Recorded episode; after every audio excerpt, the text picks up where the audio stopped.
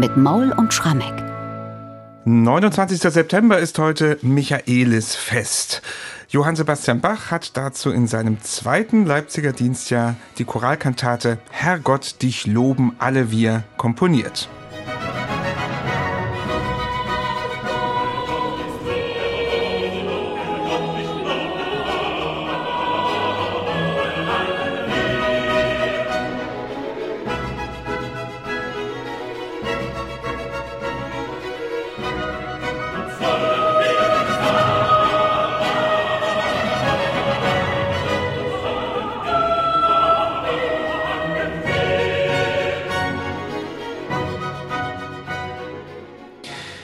Festliche Musik hier am Michaelisfest in Leipzig 1724 und das ist ein bedeutendes Fest nicht nur für alle, die Michael heißen, lieber Michael, sondern damals in Leipzig zumindest auch für die ganze Stadt etwas Besonderes. Bach konnte ja eigentlich immer mit vollen Kirchen rechnen, aber am Michaelistag war sie vermutlich überfüllt. Warum? Na, weil die Stadt in diesen Tagen, lieber Bernhard, eben sich nahezu verdoppelt hat, was die Zahl der darin sich bewegenden gesamten menschlichen Glieder betraf. Denn der Beginn der Michaelismesse stand bevor, also die große Handelsmesse. Und da musste es natürlich besonders repräsentativ zugehen. Und ganz generell muss man sagen, in der protestantischen Kirchenmusik wurde nicht nur in der Messestadt Leipzig, sondern ganz generell der Michaelistag besonders prächtig immer musikalisch gefeiert. Warum? Weil es hier galt, den Sieg zu feiern in der Schlacht aller himmlischer Schlachten, nämlich den Sieg eben des Erzengels Michael über den Teufel, der ihn sozusagen aus dem Himmel vertrieben hat. Und das hat ja auch einen ganz hohen Symbolwert, weil man sowas ja immer wieder auch auf die aktuelle Zeit beziehen kann. Das wurde ja immer gerne gemacht. Und es gibt in der protestantischen Kirchenmusikgeschichte auch viele Kantaten für diesen Tag, die einen sehr kämpferischen Charakter haben. Wir haben das heute vor einem Jahr besprochen hier mit der Kantate Es erhub sich ein Streit, ein Wahnsinnsstück, was ja also diesen Kampf deutlich macht. Jetzt ist es aber eine andere Situation. Im Choralkantatenjahrgang ist ja Bach seinen eigenen Regeln unterworfen. Ja. Deswegen, wie macht das jetzt? Da kann er eben nicht in dem Eröffnungschor ein munteres Schlachtengetümmel erklingen lassen, sondern er muss irgendwie einen Choral da mit unterkriegen. Und dennoch ist es am Ende eine ganz typische Michaelis-Kantate geworden. Er hat sich den Choral von Paul Ebers 1554, Herr Gott, dich loben alle wir, also ein Lobgesang par excellence genommen und den von seinem Textdichter eben Richtung Michaelis Kantate trimmen lassen. Das heißt, am Anfang wird erstmal gelobt, Herr Gott, dich loben alle wir und sollen billig danken dir für dein Geschöpf, der Engel schon die um dich schweben, um deinen Thron. Also das ist ja ein Lobgesang auf die Engel. Und dann in den Binnensätzen, wo die einzelnen Choralstrophen nicht eins zu eins zitiert werden, sondern umgestaltet sind, da wird erstmal im zweiten Satz, dem Rezitativ, der Engel an sich charakterisiert. Sehr schön wird es gemacht, ihr heller Glanz und hohe Weisheit zeigt, wie Gott sich zu uns Menschen neigt, der solche Helden, solche Waffen vor uns geschaffen. Sie ruhen ihm zu Ehren nicht, ihr ganzer Fleiß ist nur dahin gericht, dass sie, Herr Christe, um dich seien und um dein armes Häufelein. Wie nötig ist doch diese Wacht bei Satans Grimm und Macht? Also eine Frage, die aber zugleich eigentlich eine Antwort ist. Es ist also weiterhin nötig, diese Engel zu haben. Und dann wird in Satz 3 ganz munter nochmal der eigentliche Sieg des Engels gegen den Drachen beschrieben. Also das ist dann praktisch die nachgeholte Schlachtmusik. Und hinten raus, und auch das ist typisch Michaelis Kantat, nachdem erstmal Schlachtmusik erklingt, gilt es dann, die Gnade der Engel, die Unterstützung der Engel auch für die Zukunft zu beschwören. Das war im letzten Jahr bei Es erhob sich ein Streit auch so. Nachdem es ganz laut begann, hört es ganz leise und intensiv auf.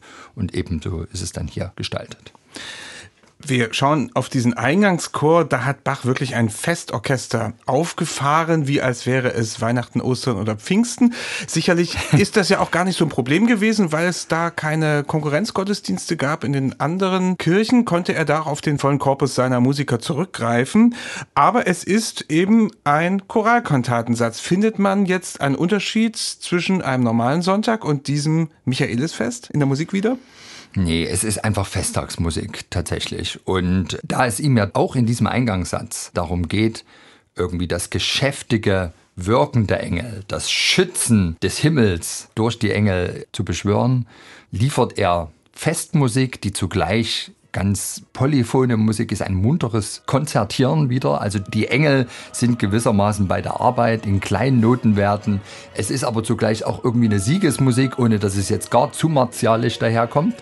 Und obendrauf wird so richtig in großen Notenwerten der Ruf der Menschen nach oben, der Choral, Herr Gott, ich oben alle wir hineingemeißelt. Und das ist ein sehr, sehr schöner Gegensatz. Wir hatten das ja jetzt schon vor ein paar Tagen bei der Kantate, was Gott tut, das ist wohlgetan. Also geschäftiges Konzertieren, was ja nichts anderes ist als Wetteifern, mit den prächtigsten Instrumenten, nämlich drei Trompeten, drei Oboen und Pauke und eben einem großen Streichorchester liefern sie erstmal diesen Soundtrack für eine Siegesfeier und den Choral obendrauf.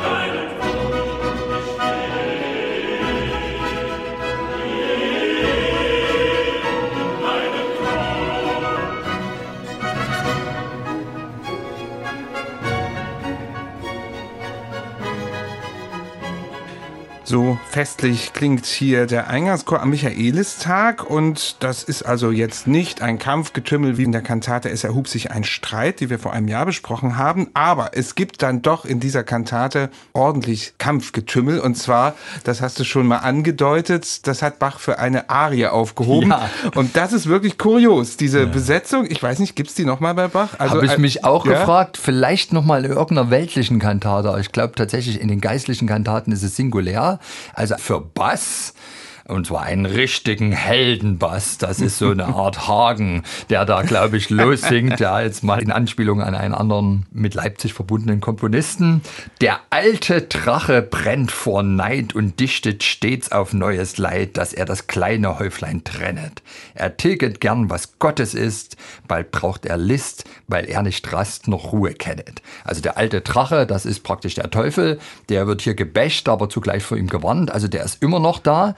Der ist uns nicht gut gesonnen, der will nichts Gutes für uns und deswegen komponiert hier Bach richtige Schlachtenmusik. Es gibt keine Streicher, es gibt schlichtweg nur die drei Trompeten und die Pauke und den Generalbass und das Ganze sind wirklich Fanfaren.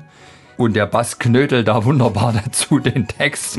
Also Vorsicht, man soll so ein bisschen Angst kriegen, aber zugleich ist es wirklich Military Sound, der auch Spaß macht.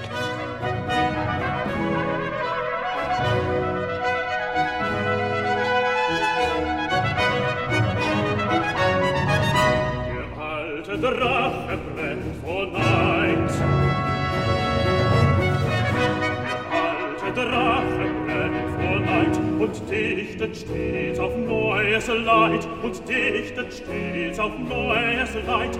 Alte Drache brennt vor Neid und dichtet stets auf neues Leid, dass er das kleine ja, das ist wirklich ein Ding. Also Bass, drei Trompeten und Pauken, Continuo noch dazu. Also eine wirkliche Kampfmusik hier mittendrin, die heroischer eigentlich nicht klingen kann. Ja, und dann macht Bach das, womit er uns immer wieder verblüfft, einen größtmöglichen Kontrast. Auch das hast du am Anfang schon angedeutet. Also schlechter Engel, guter Engel könnte man vielleicht sagen. Jetzt kommt die Schutzengelfunktion, der gute Engel und da sind die Trompeten natürlich fehl am Platze, sondern da kommen andere Instrumente dann. Genau. Und das wird erstmal schön vorbereitet in einem langen, als Duett konzipierten Rezitativ.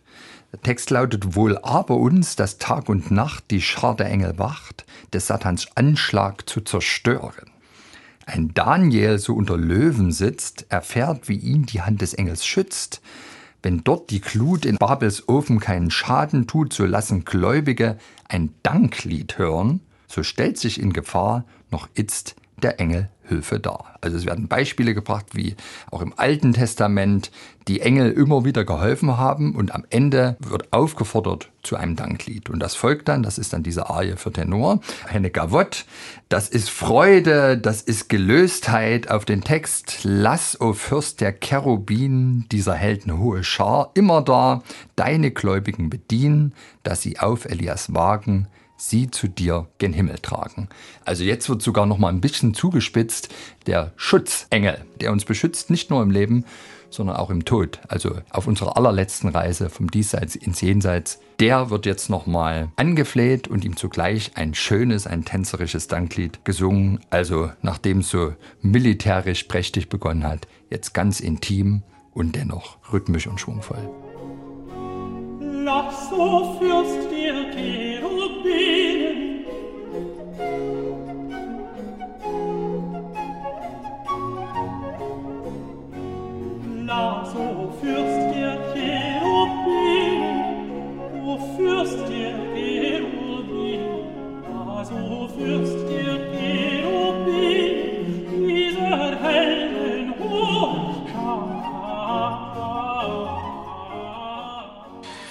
Ja, das ist die Tenorarie in dieser Michaelis-Kantate, begleitet mit einer Flöte. Und damit kann Bach natürlich jetzt nicht aufhören, wenn die hm. Kirche voller Messegäste hm. ist. Das wäre ja schön, auch mal leise aufzuhören, aber da kommt noch was. Ja, ein wunderbarer Schlusschoral, der jetzt nochmal einen letzten Dank an die Engel ausspricht. Darum wir billig loben dich und danken dir Gott ewiglich, wie auch der lieben Engelschar dich preisen heut und immer da. Also ein sehr schöner Text. Und Bach macht jetzt einen vierstimmigen Choral, wie immer. Aber die drei Trompeten und die Pauke, die spielen an jedem Zeilenende obendrauf einen Glanz, der so warm und so behütend und zugleich so prächtig wirkt. Das sind praktisch die Engel, die an jedem Zeilenende dem menschlichen Gesang sozusagen die Krone aufsetzen, den Schutz liefern, den wir uns von den Engeln wünschen.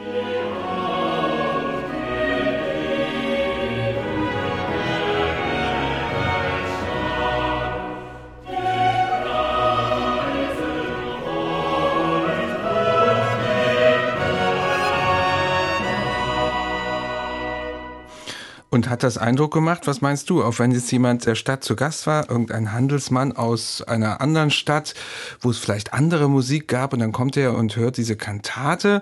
Hat das auch vielleicht Konsequenzen für die Handelsgeschäfte in den nächsten Tag gehabt, dass man dann dieser Stadt so wohlgesonnen war, wenn da schon so eine gute Musik war? Oder spinne ich hier zu weit?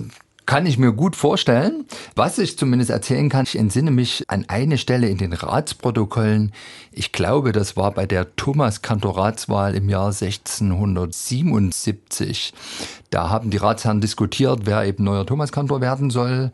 Am Ende ist es Johann Schelle geworden und da hatte, glaube ich, der eine Ratsherr, übrigens der Schwiegersohn von Heinrich Schütz, Christoph Pinkert, gesagt, wir müssen hier sehen, dass wir eben einen guten Thomaskantor bekommen. Denn die Leipziger Kirchenmusik hat zweierlei Rolle. Die eine ist natürlich Soli Deo Gloria zur Ehre Gottes, aber sie ist zugleich eine Zierde der Stadt. Und Zierde, mit anderen Worten Repräsentation, ist an einem solchen Termin, wo tatsächlich die ganzen Händler von auswärts auch viel Adel, der da aus anderen Teilen Deutschlands und Europas anreiste, dabei ist, na, das spielt schon eine große Rolle. Und wenn da Leipzig so prächtig aufspielt und sogar in der Lage ist, die Engel bei der Kirchenmusik mitwirken zu lassen, da legt man doch ganz gern hier sein Geld an, oder? Genau, und dann kommt man auch wieder. Und das ist ja auch wichtig gewesen, dass die Musik hier zum Stadtmarketing gut verwendet wurde. Hat der Bach gut gemacht.